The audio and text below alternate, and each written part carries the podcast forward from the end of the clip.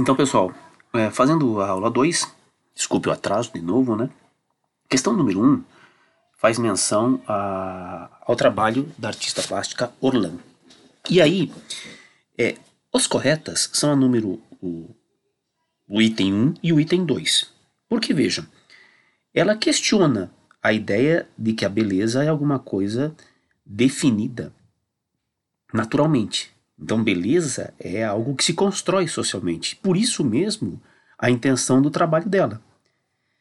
Usa a cirurgia estética nas suas performances, tá? Agora veja, não obter um resultado final que adequasse seu rosto aos padrões de beleza vigentes. Então ela não está querendo propor um padrão de beleza.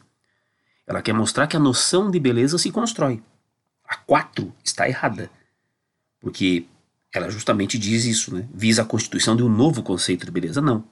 O que ela quer é mostrar como se constrói a beleza de maneira diferente, mas não um novo conceito. Então a primeira é correta, a quarta está errada.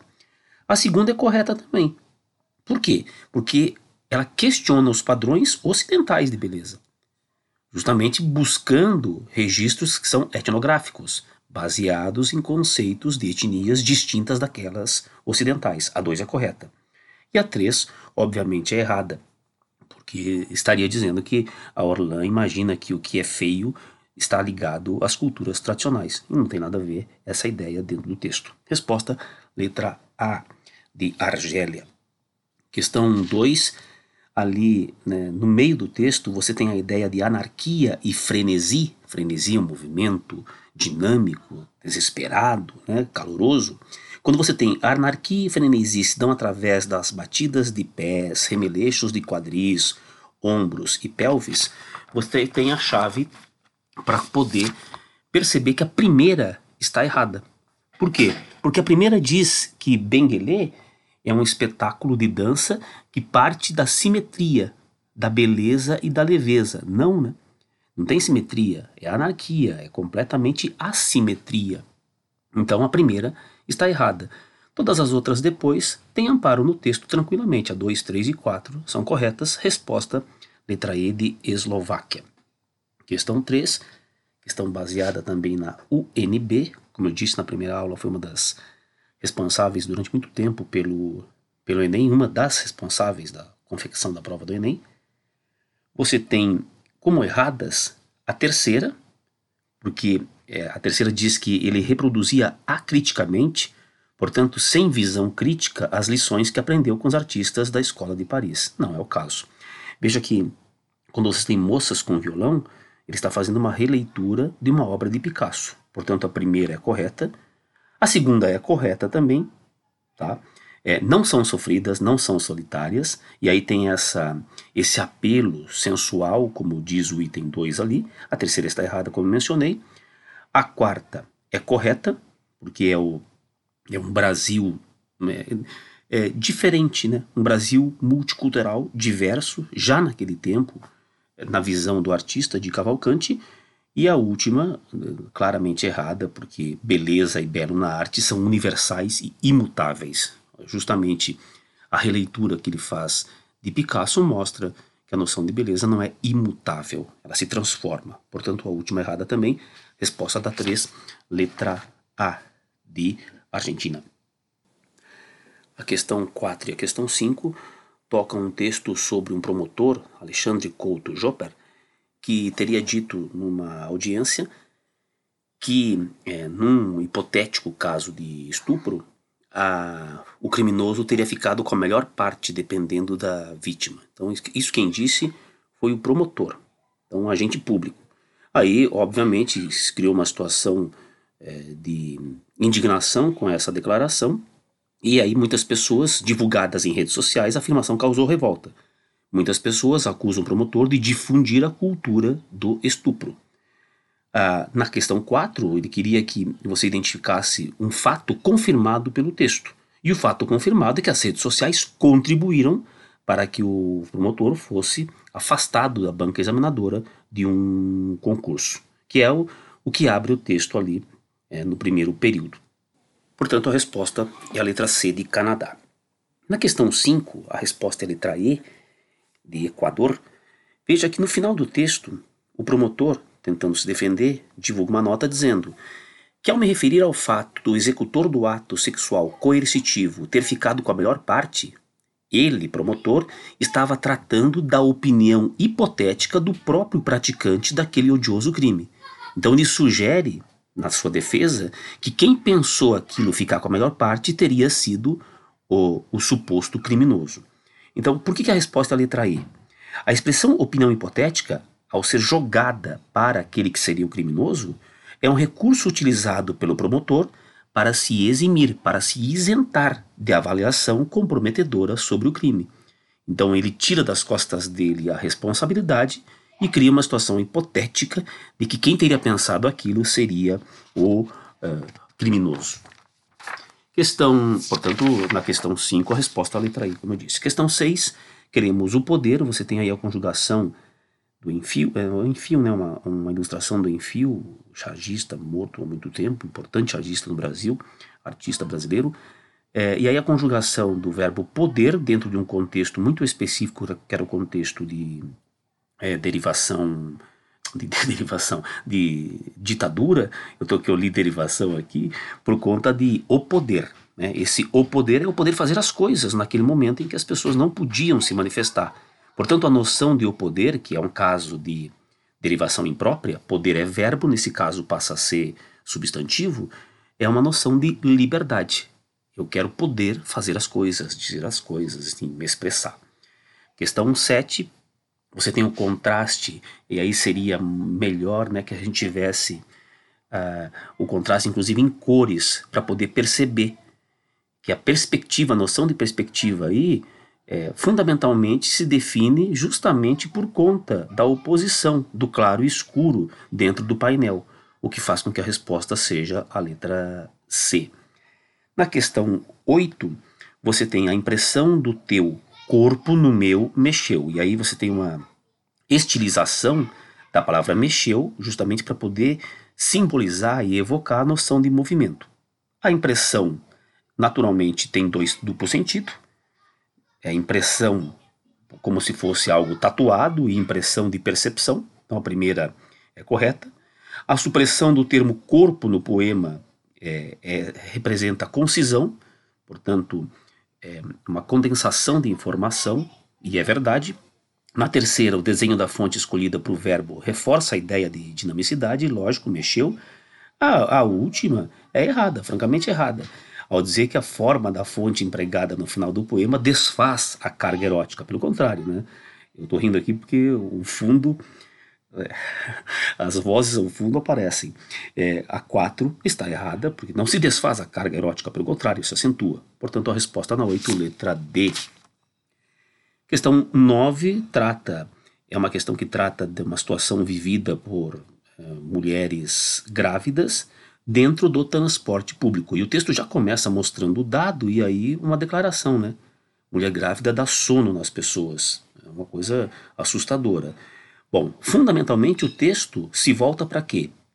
Desrespeito com gestantes dentro do transporte público. E você vê isso ali no trecho final. Então o texto aponta no final para essa noção de desrespeito, especificamente dentro da, dos dados no transporte público. Questão 10, você tem um texto institucional, que era um cartaz né, promovido, um cartaz, uma campanha promovida pelo então Ministério da Saúde, e qual era a ideia? Conjugando uh, informação sobre dengue, propondo algumas, algumas ações. Então, o cartaz procura incentivar a população a combater a dengue. Como? Elimine os focos eh, eh, do mosquito da dengue. Depois você tem ali embaixo as informações, como você perceberia sintomas, além de disponibilizar eh, gratuitamente materiais relacionados à campanha, possibilitando a estados e municípios divulgá-las de maneira distintas. É, incentivar a população a combater a dengue. Veja que ele, ele propõe no enunciado é, o objetivo do cartaz e o enunciado dizia que é, o cartaz, além do cartaz haveria folders, anúncios, vídeos para quem quisesse baixar gratuitamente. Portanto, a, além do objetivo do cartaz e sua disponibilização, o que a gente tem aí é um incentivo à população a combater a dengue. Resposta letra B. de Brasil. Questão 11, você precisaria refazer o, o, um, um, período para poder, no quinto, no quinto parágrafo, para poder é, entender e traduzir aquilo que é, os jovens fazem quando estão é, no computador, no, né, na internet, no teclado, e acabam por dispensar é, os talheres justamente para não perder tempo. Então, traduzindo aquela ideia que nós temos ali, né? O típico aparecimento de olheiras profundas, tal, tal. É resultado da frequente troca, ganho de peso relevante, resultado da frequente troca de refeições por sanduíches, que prescindem, que abrem mão de talheres e liberam uma das mãos para o teclado. Então, o sanduíche não exige que, que, o, que a pessoa use eh, as duas mãos. E aí uma mão ficaria livre para o teclado. Então, dentro das alternativas, você tem ali na letra D. Como precisam liberar uma das mãos para usar o teclado? Já que precisam, por que precisam liberar uma das mãos? Os jovens dispensam os talheres, pois estes, os talheres, atrapalham. E os jovens optam por sanduíches em lugar de refeições saudáveis. Note que esse como aí é um como causal, é um equivalente a já que. Questão 12 partir de um texto que trabalha as diferentes formas de emissão de informação por meio do jornalismo, ele, ele traz ali momentos distintos, né, o que ele chama de períodos, em que a comunicação se dá também de maneiras distintas. Então, o que é a comunicação unilateral? De um só veículo para muitos. O que é a comunicação bilateral? De um para um apenas. E o que é a comunicação bilateral? De muitos para muitos. Então, o que seria o primeiro período? O primeiro período seria o surgimento da imprensa. Então, do jornal, que é o único, para muitos, por exemplo. Esse é o primeiro período. Número um, unilateral. O que, é o segundo período? É o bilateral, de um para um. E o exemplo do segundo período é o telégrafo, depois o telefone. Então você se comunica por meio do telefone de uma pessoa, antes assim, né? Agora não, mas antes, de uma pessoa para outra pessoa. Assim também era no telégrafo. No terceiro período, o que nós temos é uma volta de um para muitos. Então aí você tem o cinema, você tem os filmes, o som, e aí a televisão, por exemplo, né?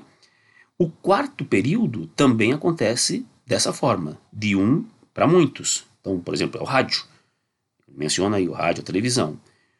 No quinto período, que é o que nós temos agora, de muitos para muitos. Esse quinto período a gente identifica ali no, no quarto parágrafo. É aqui o que entraria o que alguns chamam de quinto período, a internet. Todo mundo para todo mundo. Então esse seria o item 3, bilateral. Então nós temos 1, 2, 1, 1, 3. Resposta, letra A, de Angola, lá na África.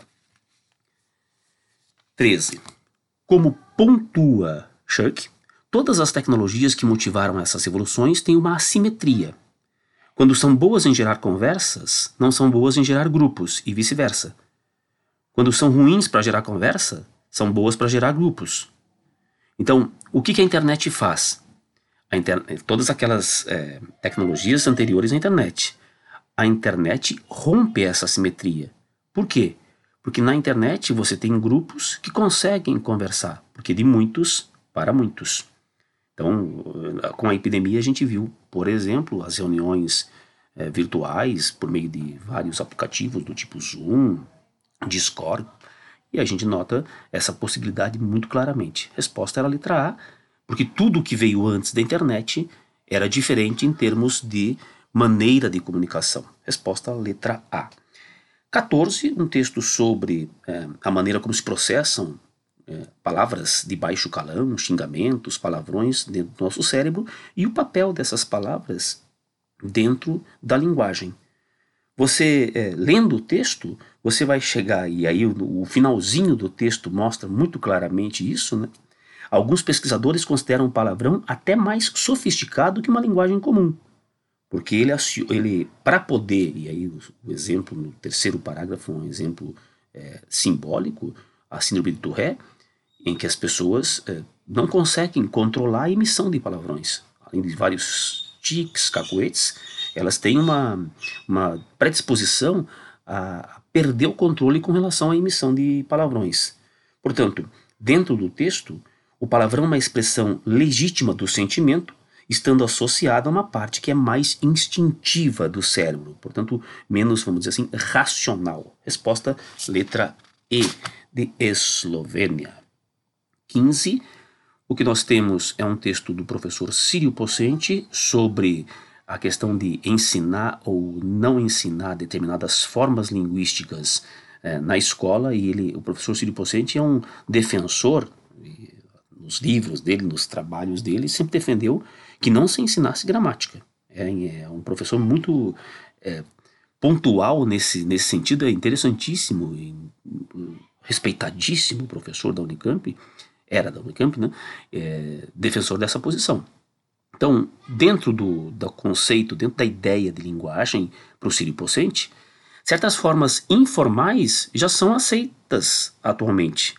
Por isso, representam um novo padrão de linguagem. A gente vai perceber isso a partir da quinta linha. Ou melhor dizendo, trata-se de aceitar que se utilizem também nos textos escritos formas linguísticas mais informais, o que não significam todas, que em geral consideramos apenas aceitáveis na fala. Você veja que é uma posição muito legal, muito arejada, no sentido de é, receber essas contribuições, aceitar essas contribuições, deixando de lado uma, uma visão que é uma visão muito mais conservadora e propriamente antiquada da língua. Questão 16, então resposta na 15, perdão, letra B, tudo bem? B de Brasil. Na questão 16, você tem ali, é, você tá linda nessa foto, quase igual o da minha mãe, que, são expressões é, de variedade popular, esse é visível, esse tá é muito claro aí, tanto na forma oral como na forma escrita. E a gente está vendo que na forma escrita é, esse tá já aparece. Esse quase igual o, na verdade deveria ser quase igual, pela norma culta, ao da. Mas são formas que já se cristalizam tanto na oralidade quanto na escrita. Resposta, letra C, de China. A 17 foi anulada, essa questão está comprometida. Questão 18. Insular tem a ver com a noção de ínsula, de ilha. E aí você tem mil milhas, a brincadeira com a palavra ilha e milhas, cercada de mágoa, porque ilha é uma porção de terra cercada de água por todos os lados, e o Paulo Leminski brinca com todas essas possibilidades de leitura. De modo que na questão 18, a resposta é a letra B. O poema tece um jogo linguístico em que a palavra mágoa se mescla de forma proposital à palavra água e cria aí mágoa, ideia implícita no tipo insular. E aí é realmente um, pouco, um pouco mais difícil no sentido de que seria necessário ter esse conhecimento do valor da palavra ínsula, que você tem, por exemplo, em península, porque a palavra ínsula significa, literalmente em latim, ilha. Tudo bem? Resposta: letra B de Bolívia. 19, uma questão sobre figuras de linguagem. Lembre que é, sinestesia significa realmente a mistura de. É, o, o, cruzamento de é, sensações. No caso ali, você não tem esse envoai suspiros tristes e que choro, que me abraso, que esmoreço. Você não tem sinestesia e você não tem a assonância. Então, as duas já estão erradas na letra A. Lembrando que a assonância é essa repetição, de fato, da, da vogal. Na letra A, catacrese, suspiros tristes, não. Isso, é, você atribuir ao suspiro a noção de tristeza, a condição de ser triste, não é uma catacrese. É uma prosopopeia ou uma personificação. Anáfora é repetição. Anáfora nós temos aí mesmo, que, que, que. Mas essa catacrese mataria o item B. Na letra C não há metonímia, não há substituição e não há sinestesia. Resposta é a letra D, porque personificação atribui, como eu falei, triste aos suspiros, é a prosopopeia, e anáfora que é a repetição. Resposta letra D, de Dinamarca. Na letra E, você não tem metáfora e não tem antítese. Questão 20 pede que você relacione a noção de ponto, linha, plano, densidade, intensidade e altura, movimento, espaço e tempo a determinadas formas e linguagens artísticas. Quando você fala ponto, linha e plano, você não está falando de música nem de cinema, de artes visuais. Portanto, a gente vai ficar com letra C, D ou E. Quando você fala densidade, intensidade, altura, você está falando de som. Portanto, agora só ficamos com a letra D ou com a letra E. Quando você fala movimento, espaço e tempo, a linguagem artística é a dança. Resposta, letra E, de Eritreia. Na questão 21, o que nós temos aí é um, questiona um questionamento sobre, na questão um questionamento sobre é léxico, a tradução de famigerado muro de Berlim, esquálida comunidade de Pamplona Alta e barreiras que evocam o pior do século passado. Famigerado é aquele que tem é famoso por alguma coisa triste. É, procura depois o texto famigerado do Guimarães Rosa, tá? Tristemente afamado, o tristemente lembrado Muro de Berlim. Esquálido é enfraquecido, nesse caso aqui descuidado, e evocar é chamar, é lembrar, é trazer à mente. Resposta letra A. De Albânia. 22 é um texto que trata da noção do sono, do, de por que a gente tem sono, e principalmente quando a gente lê, mas a questão não é o ler o livro, naturalmente, mas é o ler em determinados momentos. Pelo texto, a gente observa que além da é, adenosina, como ele começa na linha 3 mencionando, o que você tem aí também é uma outra substância, a melatonina. E ele vai mostrar isso a partir da linha 4 do segundo parágrafo. A melatonina, segundo a letra A, regula o sono, pois ela vai sendo liberada quando o ambiente escurece. Portanto, lendo num tablet, lendo, uh, lendo num tablet, vendo televisão com a luminosidade, a melatonina não vai ser liberada e, portanto, maior dificuldade para poder dormir. Resposta: letra A. Da Austrália. Questão 23. Direita, esquerda ou centro era um texto sobre uma noção muito específica de um advogado é, que era ex-secretário municipal de trânsito de Curitiba, sobre a necessidade de as bicicletas trafegarem pela, pela faixa da direita de forma obrigatória. Então, na visão do Marcelo Araújo, o que era contestado por ciclistas, isso não deveria ser necessariamente obrigatório. A resposta, o gabarito está trocado. A resposta não é a letra D, por favor, tá? A resposta é a letra E. Porque se, eh, na letra D ele diz que se você tivesse ou no lugar do E, indiscutivelmente as bicicletas teriam de andar pela direita. Não, né? Porque se você tem o ou, aí você inclusive facilita, você amplia o grupo de veículos que poderiam estar à, à direita. Não é o caso das bicicletas aí. A bicicleta, na visão dele, nem sempre é o veículo mais lento. Então ela não precisaria circular pela direita. Não está explicitado, mas está pressuposto. Na letra E, que é a resposta, de acordo com o artigo do Código Nacional de Trânsito, quando existe uma faixa especial para veículos lentos, o condutor desses veículos lentos deve transitar por essa faixa, nessa pista. Como é que a gente percebe isso? Bom, se não existir, o texto diz isso, se não existir faixa especial a eles destinadas, a destinada, eles, veículos mais lentos, precisam circular pela direita. Quer dizer, existindo uma faixa para eles, onde quer que seja essa faixa, eles precisam circular por ela. Só precisariam circular pela direita se não existisse uma faixa. Portanto, a resposta letra E. Na questão 24, você tem um trechinho do Graciliano Ramos em São Bernardo, Paulo Honório conversando com seu secretário Godin, criticando a maneira como Godin modificou o texto que ele estava fazendo. Então nós temos aí um trecho de literatura discutindo o que é fazer um texto. E a crítica daquele que era é, um, um pretenso autor, o Paulo Honório, por conta das mudanças que o secretário havia feito no seu texto. É uma questão de uma função metalinguística. É a linguagem discutindo a própria linguagem. Resposta letra A.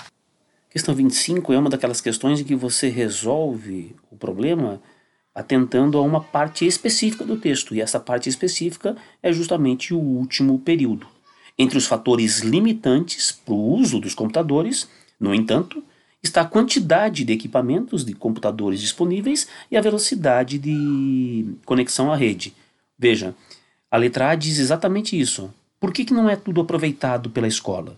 Porque a velocidade de conexão nas escolas é baixa e há poucos computadores para atender a demanda de alunos. Resposta letra A. Finalizando, você teria que fazer aí é uma questão mais difícil também, porque haveria necessidade de um conhecimento específico. Veja, é, jongo. Quando você tem a noção de jongo, que vai ser um dos ancestrais do samba, você tem uh, uma música e uma dança de origem africana. É, é, uma, é uma das matrizes do samba. Você tem carimbó, carimbó, é, aí popularmente a música, a, a MPB tem muitos registros e muitos artistas ligados ao carimbó, que é um ritmo propriamente paraense. Eu, eu, me parece que há uma telenovela que se passa na região norte agora, uma coisa assim, eu acho que é isso, tá, tá é, passando na, na, Rede Globo, eu acho, e que faz menção, você vê músicas, é, algumas menções a, ao carimbó. Dois, e é, então dança e música do povo paraense é o carimbó, a dança participativa criado pelo artista Hélio Oiticica, com uma veste muito especial, era o parangolé. Então procura depois a noção, a imagem de parangolé na internet você vai ver que era uma, uma capa, né, uma vestimenta toda colorida, toda destacada com, com seus adereços, a partir da com a qual se dançava, desculpa. Então, três parangolé e um é o jongo, que é essa matriz do samba. Resposta da 26, letra C, portanto.